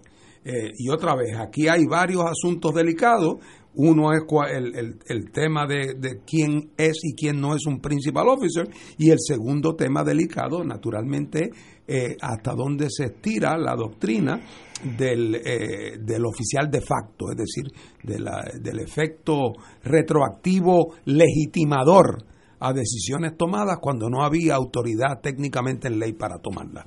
Eh, pero otra vez, pronto sabremos, otra vez mi sospecha, es que en términos del resultado práctico en lo que concierne al día a día, cuando llegue octubre, aquí vamos a tener una Junta de Control Fiscal que va a estar operativa en los mismos términos que está ahora y va a estar compuesta por personas, ya sea bien porque se legitimó el método original de su designación o ya sea porque se curó la deficiencia de nombramiento y han sido nombrados por el presidente como el Consejo de Consentimiento. Hay que recordar, no se olvide nadie, que los poderes del Congreso bajo la cláusula siempre se ejercen por ley. O sea, no es que el Congreso... esto, tuvo la firma del presidente. De hecho, fue una negociación con el presidente. Pero voy más lejos, lo que mencioné ahorita. El la oficina del Procurador General en representación del presidente está favoreciendo la interpretación que tiene la Junta, no la del circuito. Eh, así es que es una cosa paradójica, ¿verdad? Eh, pero de todas maneras, yo en octubre, eh, en octubre sabremos. También hay un elemento, no sé qué piensen. Eh, perdóname, no es que se, se, en octubre. en octubre es que se va a ver el caso. Se va a ver el caso. Que será extraordinario. Si yo pudiera estar allí, yo estaría allí porque esto es un caso importante. Y de, usualmente por la historia del Supremo, de dos a tres meses después sale la decisión. ¿Y usted? Quiero decir que tú debes saberlo, naturalmente, que ya por internet uno puede escuchar en vivo el, el, audio del, de la. ¿Y ustedes vieron la fecha que escogió el tribunal para eh, como fecha límite para para someter los, eh, los alegatos. Eh, escritos el día de Santiago Apóstol. Eh, yo estoy seguro el 25 de julio. Pero yo estoy seguro que ellos no saben nada de no escogieron el 25 de julio de casualidad. La decisión de invadir el día 25 de julio era porque era el ah, día era porque el día de Santiago Apóstol. me confundiste no tiene nada que ver con Santiago. No. es que me El día que el Tribunal Supremo estableció como la fecha límite la infantería marina para para someter los escritos del caso es el 25 de julio. Pero eso es bonito, porque sí, sí tiene una connotación hasta histórica. Simbólica. Sí, porque sí. me confundiste con la religión. No, no, pero es que la, infantería marina. Pero la decisión original de los muchachos era porque era el día de Santiago Apóstol. Ah, bueno, muy bien. Era la humillación última. Era la humillación última. Acuérdate que esa, ah, digo, acuérdate no, Santiago Apóstol es el santo patrón de España. Era. No, no, es, es, Sí, pero los americanos tenían otro parecer. Exacto. 25 de julio, los briefs, argumentación en octubre, noviembre, dice, para enero o febrero esa decisión ya está aquí. ¿De qué año? No, no, de este año. del 20. No, no, ellos del 20. Sí. no, de eso no hay duda. Esa gente de dos a tres meses después... Oye, ¿y qué va a pasar con...? Aquí hablando en familia, la única razón no me debo no, no debo aventurar mucho mi juicio porque no quiero pero yo tengo la impresión mira aquí no vamos a saber básicamente hasta principios del año que viene entonces por lo tanto ustedes creen que el Tribunal Supremo va a resolver en enero que todas las decisiones que tomó la Junta de Control Fiscal son nulas. No, por eso. Inoperantes no, va a decir que aunque está, aunque, Boston, aunque Boston tenía razón, la va a estirar en efecto su validez hasta enero o febrero del año 2020. No. No, yo, tengo la impresión de que aquí van a confirmar el método original y van a, revocar a Boston, y van a sostener ah, la posición de la juez Taylor Swain. De tal manera que no quede ninguna duda ni sea impugnable en ningún foro que las decisiones de la Junta fueron tomadas con autoridad de ley. Sí, porque si no, el sistema colapsa. Se fragiliza, se fragiliza demasiado. Y a mí me enseñó, ay, yo tomé un seminario hace muchos años, que la, de que vino el, el Solicitor General, el abogado de Estados Unidos, que era de apellido Hollander, que era ante el Supremo, dijo, recuerden que el Tribunal Supremo no son estos señores que viven en la luna, ellos tienen un contacto con la realidad. Tú no puedes decidir una cosa tan abstracta y tan pura que destruya la nación americana. Así que eso no va a pasar. La explicación de la fuerza, la vitalidad, la influencia del Tribunal Supremo en la vida norteamericana es que precisamente ha sabido acomodarse a los tiempos. En el tema racial, por ejemplo, hay una literatura amplísima que muestra cómo antes de Brown versus DeBoard, ya el tribunal iba inclinándose a darse cuenta que ese tema de la segregación no podía ser y que el tribunal iba a acabar perdiendo credibilidad ante el pueblo americano si sostenía, eh, si seguía sosteniendo esas posiciones. Así que son muy sensitivos a la opinión pública. Los intereses de la nación americana es un factor bien importante en las decisiones eso de, de, la segregación, llegó un momento que el Supremo dijo, no, no, esto no es sostenible y se acabó. Brown versus Board, of Education. Y en este caso puede haber algo de eso si yo decido jurídicamente en abstracto, destruyo la Junta, se crea un caos en Puerto Rico, habría una migración aún mayor, por tanto, ¿dónde están los intereses de los Estados Unidos en esta decisión? Y eso hay que comprender Estados Unidos es un país, una nación independiente, muy, muy nacionalista y va a fallar por los intereses nacionalistas de Estados Unidos en el sentido positivo, no estoy hablando... Y, y que debe quedar enteramente claro a todos los que nos están escuchando, que no importa si el tribunal falla una cosa o falla la otra, ninguna de las dos alternativas jurídicas le añade un solo poder al pueblo de Puerto Rico. No, no, no. Eso no, tiene nada que ver. Absolutamente. esto es una pelea entre dos ramas allá, que no tiene consecuencias con respecto al poder y la autoridad de los puertorriqueños sobre sus asuntos. Digo, y yo no sé qué tú, puedes, qué tú pienses sobre eso, pero a mí me da la impresión que aprovecharían la ocasión para reiterar la posición que ya expresaron en Sánchez Valle. Pudieron, además, eh, a mí me pareció interesante cuando leí la, el, escrito del Procurador General de Estados Unidos, que termina, termina como usando como el último argumento a favor de que el tribunal vea el caso eh, y de que en efecto revoque a Boston. El argumento que usa es, mire señores del tribunal, además, el Congreso debe tener el ámbito más amplio posible de instrumento para bregar con los territorios y no debemos tener interpretaciones jurídicas que lo limiten. Es decir, lo que está diciendo es, mire, habrá momentos donde el Congreso tiene que inventarse cosas para bregar con esos indios allá. Así es que no nos amarre las manos. Y si nosotros llegamos a un acuerdo con el presidente de hacerlo de forma A o de forma B, eso está dentro del espíritu del asunto.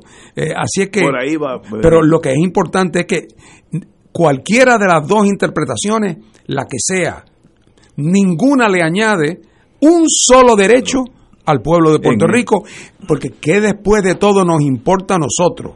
Si el que nos imponen tiene o no tiene el consentimiento específico del presidente, no nos importa nada. Eh, en eso estoy totalmente Porque el que sea y de la manera que sea que lo nombran va a tener la misma autoridad plenaria. No estoy de acuerdo. Y Puerto Rico no va a tener un poder más. es como un observador cuando uno va al cine. Eso me lo explicó a mí un compañero abogado cuando, cuando uno va a un cine, aunque las películas sean excelentes, tú no le hablas al cine, a la pantalla, tú estás allí viendo lo que está pasando. Y te levantas cuando termina y te vas. Pues ese es el rol de Puerto Rico en este caso. Observador de un teatro bello, interesantísimo jurídicamente, en el sentido de la constitución norteamericana, los poderes eh, territoriales, extraordinario caso. Señores, tenemos que irnos a una pausa, son las seis y media y ya mismo regresamos con ustedes.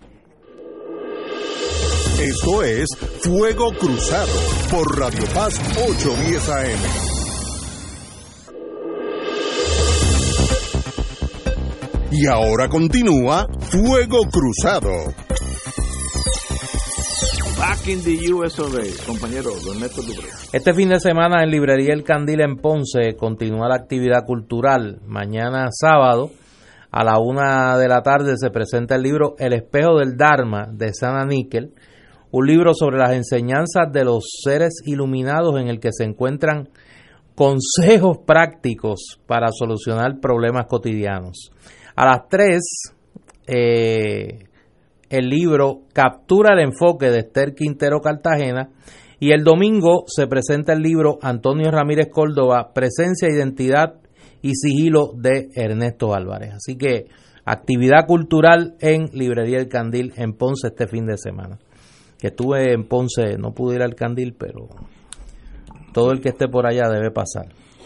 Una de las mejores librerías, no, y, no solo del país. Y tú dijiste ayer que en Ponce hay una... el archivo histórico del municipio, que, dice que, es una facilidad extraordinaria, muy bien cuidada y un tesoro allí. Ojalá y los contratólogos y los tumbólogos que rodean esa ciudad no lleguen allí lo venden, lo privatizan. No, no, imagínate, no, no pueden ver. La consigna debe ser no pasarán. Salen los documentos en eBay y después, como ha pasado en algunos archivos aquí. No, no, no estoy exagerando. Bueno, señores, escenario catastrófico para el sistema de salud. Es un problema que Puerto Rico tiene sooner or later que enfrentarse. Si el Congreso no atiende antes del 30 de septiembre, que eso es mañana por la mañana, el precipicio fiscal al que se avecina el sistema de salud en Puerto Rico, miren lo que estoy diciendo, el sistema de salud en Puerto Rico, las consecuencias para los puertorriqueños podrían ser catastróficas. Así lo advirtió la directora ejecutiva de ACES, Ángela Ávila, eh, y es que de no tomarse acción por el Congreso de Estados Unidos para llegar fondos adicionales, el gobierno de Puerto Rico no podría cubrir el costo de los beneficios de Medicaid para 1.5 millones, que casi la mitad del país, de ciudadanos adscritos a ese plan. El país habría entrado en un precipicio fiscal de 1.2 billones de dólares anuales. Eh, amo mi isla y es mi hogar. Estoy dispuesta a trabajar con el Congreso, mencionó la directora Ávila.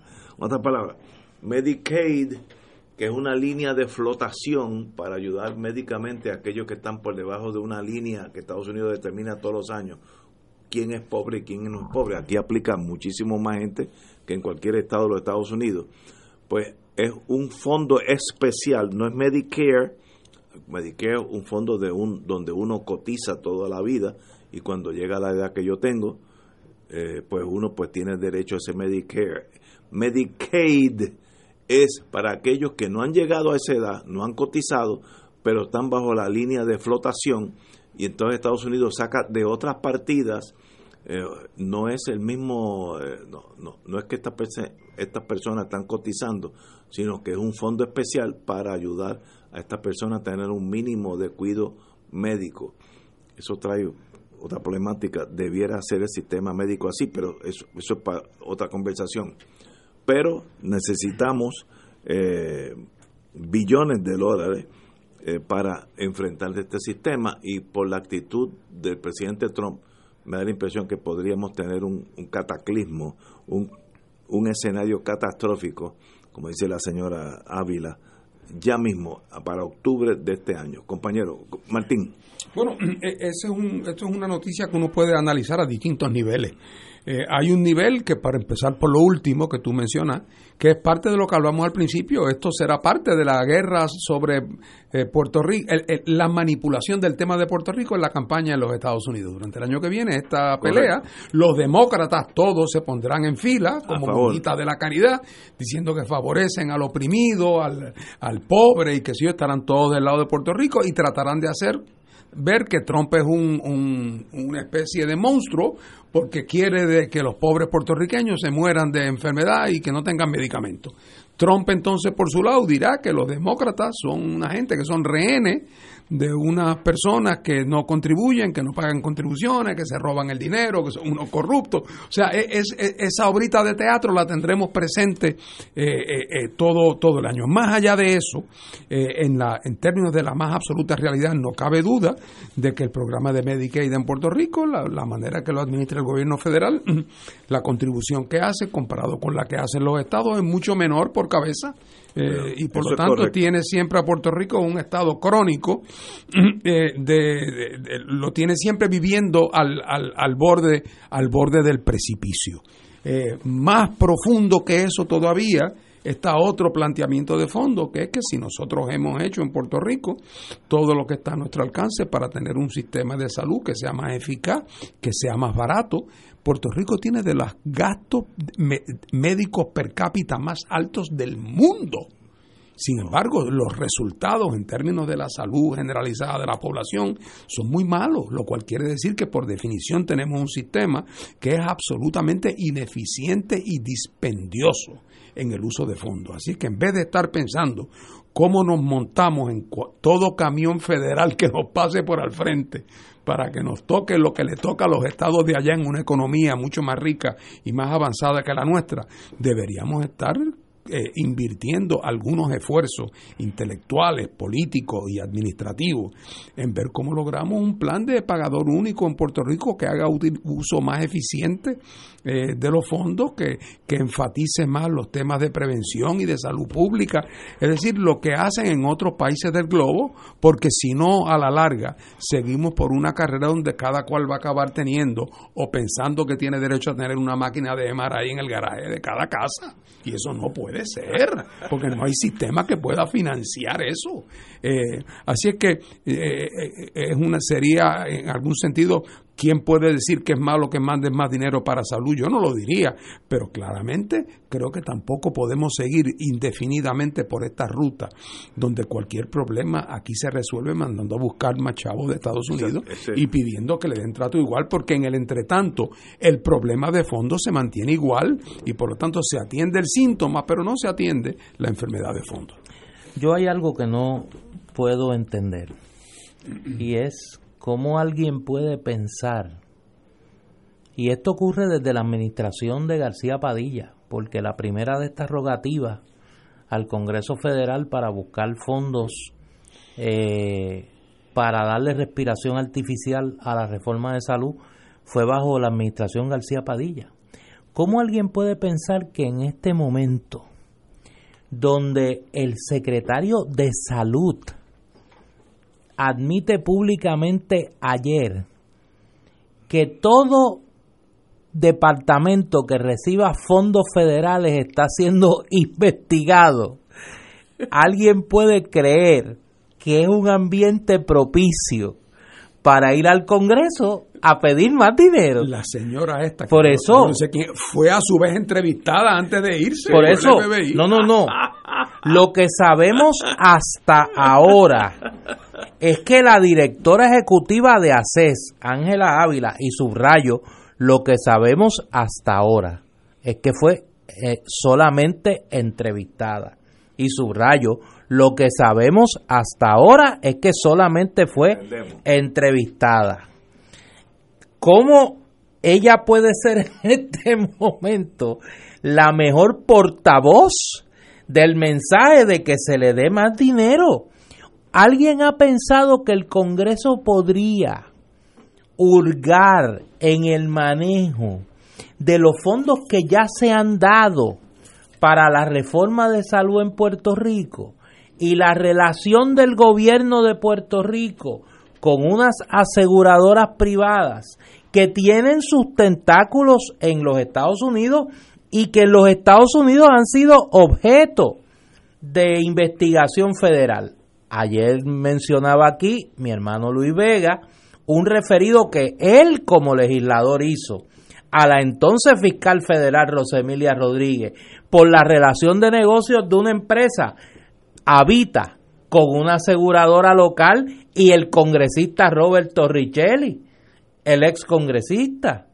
Así que yo no sé si es muy prudente en este momento ir a tocar la puerta del Congreso y menos con los portavoces que han anunciado que son los que van para allá, porque recordemos, ahí estaba Velázquez Piñol, ahí estaba Velázquez Piñol, en el cabildeo para conseguir la paridad en los fondos de Medicare. Y entonces tú crees que esos son buenos eh, buenos rostros para, para ir a buscar ese mensaje. Ignacio, tú que dale un consejo. no. Dile que no pueden buscar a otro. No pueden buscar a, otro, a otra gente. Alguien que no tenga nada que ver con esto. Exacto. Pero, pero, pero ahí está. Ahora, el hecho escueto es que el programa de Medicaid necesita fondos sustanciales. El programa de Medicaid no, la reforma de salud. sí, pero el programa de Medicaid, que tiene 1.5 millones de puertorriqueños, está en, en veremos para septiembre de este año. Que no, eso es mañana, en el sentido político, eso es nada. ¿Qué hacemos? ¿Hacia dónde vamos? la emigración continúa porque si esa misma persona se, se muda a Montana, lo cual yo no lo endoso, porque yo estuve en Montana, que yo es, mira, en, verano hace frío, en invierno. de Montana, de Montana fue que se inventaron el esquema, el secretario del Interior, Ryan Sinke, que lo, lo tuvieron que votar de la administración Trump porque lo están investigando a él y a la mujer. De ayer a Whitefish. por eso se inventaron el esquemita de Whitefish de Montana, así que no lo, a lo mejor en Montana están bien. Eh, que estén se van a sentir como en su casa. Eh, pero vienen unos problemas económicos en torno a Medicaid, no Medicare, son dos cosas diferentes. Medicaid es aquellos que están bajo la línea de pobreza tal en el sentido médico que necesitan eh, una, un apoyo del gobierno federal, aunque tú no hayas cotizado, etcétera, etcétera. Ese es el fondo que está en veremos. El que tiene Medicare no tiene nada de que preocuparse porque eso es ya más bien un contrato privado. Señores, eh, de verdad que estamos contra la pared. Vamos a una pausa y regresamos con Fuego Cruzado. Esto es Fuego Cruzado por Radio Paz 810 AM. Y ahora continúa Fuego Cruzado.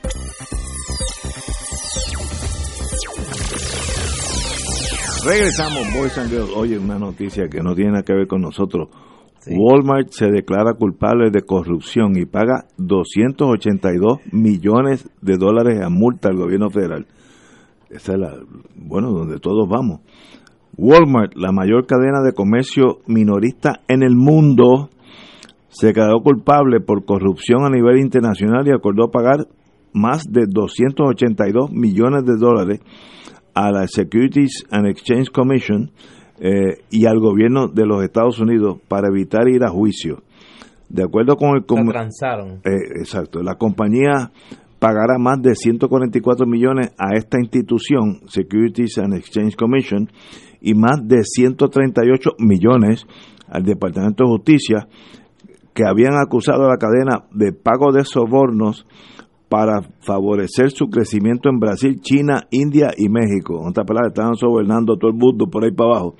Según la denuncia presentada por la Comisión eh, Securities and Exchange Commission, Walmart no investigó lo suficiente ni mitigó ciertos riesgos de corrupción a permitir que sus subsidiarias en Brasil, China, India y México contrataran a terceras partes como intermediarias para pagar a funcionarios gubernamentales sin garantía que estaban cumpliendo con la ley sobre prácticas corruptas en el extranjero. En otras palabras, eso, eso, eso hace décadas está sucediendo. Yo quiero penetrar el mercado, aquí dice China, o Brasil, lo que sea, le pago al bufete de Rivera, Rivera, God willing, eh, Rivera Rivera, le pago unos 20, 30 millones de dólares y ellos se encargan de abrir las puertas en esa nación. Pues para Estados Unidos es una práctica ilícita de comercio porque está sobernando a, a ese gobierno y son prácticas ilícitas para el gobierno de los Estados Unidos. No es dentro de la nación americana, sino fuera de la frontera de los Estados Unidos eso es éticamente correcto, pues obviamente es incorrecto, pero eso en la, una vez que tú sales de la frontera de los Estados Unidos, es otro mundo a base de, estos beneficios, eh, quién conoce a quién, corrupción, etcétera, etcétera. Eh, pero no hay duda que ellos dijeron vamos a pagar 282 millones y pasar la página y cuando tú dices cuando uno sale de Estados Unidos, ¿tú incluyes los territorios? No, fíjate. te, prohíbo, que... te prohíbo que me leas la mente. Porque como buen abogado que es, fíjate como Ignacio eh, reitera que es fuera de la frontera de los Estados Unidos. Brasil, China, India y México. Sí, pero fíjate, pero tú ahora estás enumerando. pero ahorita decía fuera de la frontera con Estados Unidos. O sea que cuando tú hablas de dentro de la frontera con Estados Unidos, incluye los territorios. Sí, entonces el delito es claro, ahí no hay ahí no hay tutía. Fuera de la frontera. Fuera es también un delito, pero por una ley especial que dice, aún fuera de Estados Unidos, tú no puedes sobornar a los gobiernos para que, que te te den unos beneficios sobre eh, cualquier otro licitador. En, dentro de Estados Unidos, incluyendo sus territorios, es obvio que eso es un delito. Creo que eso es el Hobbs Act, H-O-B-B-S. Eh, pero ahí estamos. Pero sorprendente, Walmart, que uno la ve tan, pues, y digo yo soy cliente de Walmart, uno la ve tan bien y detrás de eso hay una maceta que el que se meta por medio se lo llevan en volanda. El argumento eterno de las compañías americanas en el extranjero, el argumento eterno es que esas disposiciones de ley le impiden competir. Exacto. Porque las compañías de otros países que no tienen una legislación equivalente es al WPP. Es al WPP. Entonces, evidentemente, Walmart, tratando de buscar un even playing field, se buscó un bufetito que decía que era para relaciones intergubernamentales y para servir de enlace y para promover el, lo bueno, lo bello y lo verdadero, pero en efecto era para que le pudieran pasar unos milloncitos de pesos a unos parientes locales eh, como los que conocemos aquí en Puerto Rico para que consiguieran el contrato, así mismo Y lo mismo pasa en el mundo militar, oh. de eso ha habido escándalos, donde pues yo quiero vender mis aviones F-18 al país que sea, y entonces pues hay general tal de la Fuerza Aérea que es reachable, se dice en inglés, uno puede tener acceso a él, pues uno de esos aviones es, para él, vamos a ponerlo así. Eso, de eso ha habido escándalo. Y también las otras naciones hacen lo mismo. Los franceses quieren que se, se vendan los aviones Mirage por todo el mundo y los rusos que sean los MiG. Eh, ese es el mundo real, fuera, outside the border. Una, que, una vez que tú cruzas, como dice un amigo mío, un paso más allá de Cayo Hueso, you're on your own. Tú estás solito en una jungla económica donde hay unas naciones que no tienen reglas del juego. Eh, Estados Unidos eh, tiene esta, esta cosa calvinista de que yo tengo que ser perfecto cuál si esa es la mejor actitud, pero yo no estoy aquí para juzgar. y detrás de ese calvinismo hay otra cosa, Ignacio, hay el reconocimiento de la, de la compañía americana. Ellas querrían un mundo donde no hubiera sobornos, porque como sus compañías son las más grandes, más poderosas y de mayor market power, serían las, que, las que con las, entre comillas, reglas de juego eh, se llevarían la... Correcto, eso es muy, muy correcto. Si todo el mundo es igual, yo gano. Ah, pues entonces vamos a jugar bien, bien clean, bien, bien suave. Pero esa es la vida, la, la, la de verdad. Eh, bueno. ¿Tú crees que así, aquí se den esas cosas? No, no, no digas eso que. ¿Tú crees que quiénes serán los cabilderos de Walmart en ah, Puerto Rico? Son los mismos, yo, yo puedo decir los nombres, si son los mismos bufetes. Sí. Bueno, ¿te acuerdas que. Y bipartita. No, no, no, eso está por encima de las tribus. Sí, eso es, ahí va, chacho. Bajo dos banderas. Bajo dos banderas. Los bufetes notorios aquí. Sí, sí. un socio PNP y un socio popular, y entonces uno a veces tenía el protagonismo y a veeso lo tenía el otro. Y eso es sabio. En el mundo eso se llama portfolio diversificado. y eso es sabio porque en Puerto Rico muchos eh, muchos de los bufetes viven, el gobierno es tan y tan grande que muchos bufetes grandes necesitan de los contratos del gobierno. Y no importa quién gane, ellos necesitan esos, esos mismos bufetes son los que después escriben las ponencias que los gremios van a la legislatura a brindar oponiéndose al, al, al expansionismo del gobierno. ¿A ti eso no te parece una contradicción? los bufetes que viven de los contratos del gobierno son los ideólogos de un gobierno más pequeño. Ay Dios. Bueno, ahí estamos, señores, pero oye. y eso que es viernes. No, no, sí. O sea, y hoy es viernes. Entre Walmart. Que aquí no hay descanso, aquí no hay paz. no, entre Walmart ustedes me, Y viene la semana que viene. ¿Qué pasa la semana que viene? No, yo no sé. Tú sabes. No, no, yo no sé. La pasarela continúa. Sí, sí, la semana que viene intensa. No, eso dice, eso dice. Eh, bueno, pero a ti no te han dicho, a ti te han dicho, tú sabes. No solamente no sé nada, tampoco voy a saber. Sí. Este Mira cómo es que el patrón es fácil. Ha ido creciendo el detalle de las filtraciones. Ya cada día se sabe más. Y ya tú verás parece que se acerca. Mira, ya hoy el nuevo día, para irnos en una nota de esperanza, revela, esto es por a las 6 de la tarde, la Oficina de Ética Gubernamental, Fiscalía Federal y el Negociado Federal de Investigaciones tienen conocimiento desde finales de 2017 de un supuesto esquema de encubrimiento en la Policía de Puerto Rico para proveer servicio de escolta a Elías Sánchez y Fonte. Una querella anónima, que era la que hablábamos hace un rato, detalló el alegado esquema en que un comandante y teniente se pusieron de acuerdo para que dos agentes escoltaran a Sánchez y Fonte en actividades partidistas pagados con fondos públicos. Lo que se investiga, lo que se investigaba es a los dos oficiales de alto rango y los dos policías que estaban involucrados en prestar servicios no autorizados, dijo Michelle Hernández. Y la portavoz de eh, eh, la Policía de Puerto Rico, eh, Ortiz, dice que la investigación administrativa continúa en eh, abierta.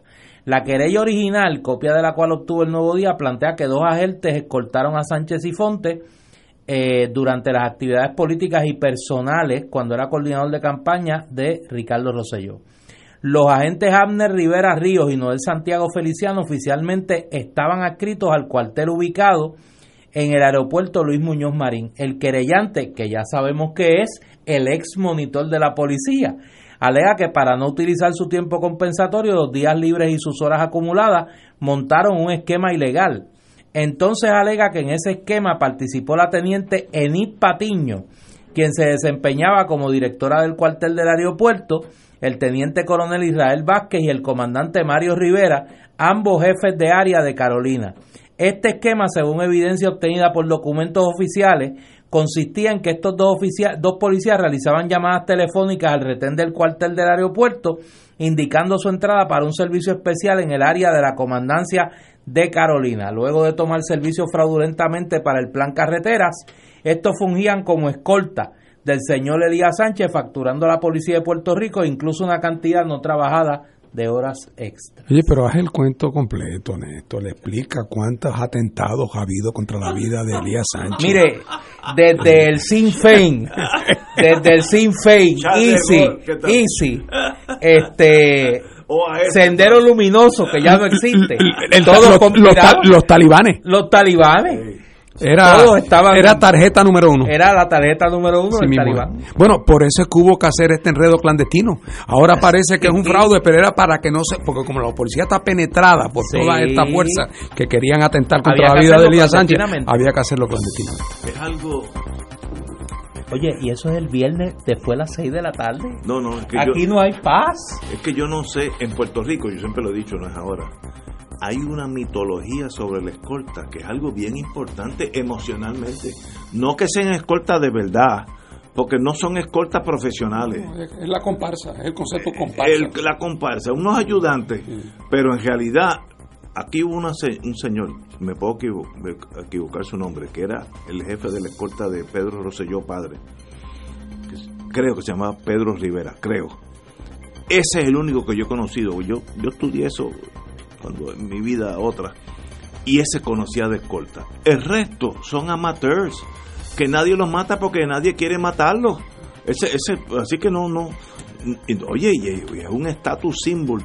Los gobernadores se pelean por tener escolta, una cosa que, bueno, fueron hasta el Supremo para decir que, ¿cómo se Pero es que este no era gobernador. Sí, pero, pero tenía potencial. Pero lo grande no es que fueran al Supremo, es que el Supremo, se lo defendió como un derecho, adquirido. Ay, Dios. Que eso es bueno. para de la baqueta. Señores, hasta más, mañana no, hasta el lunes, amigos.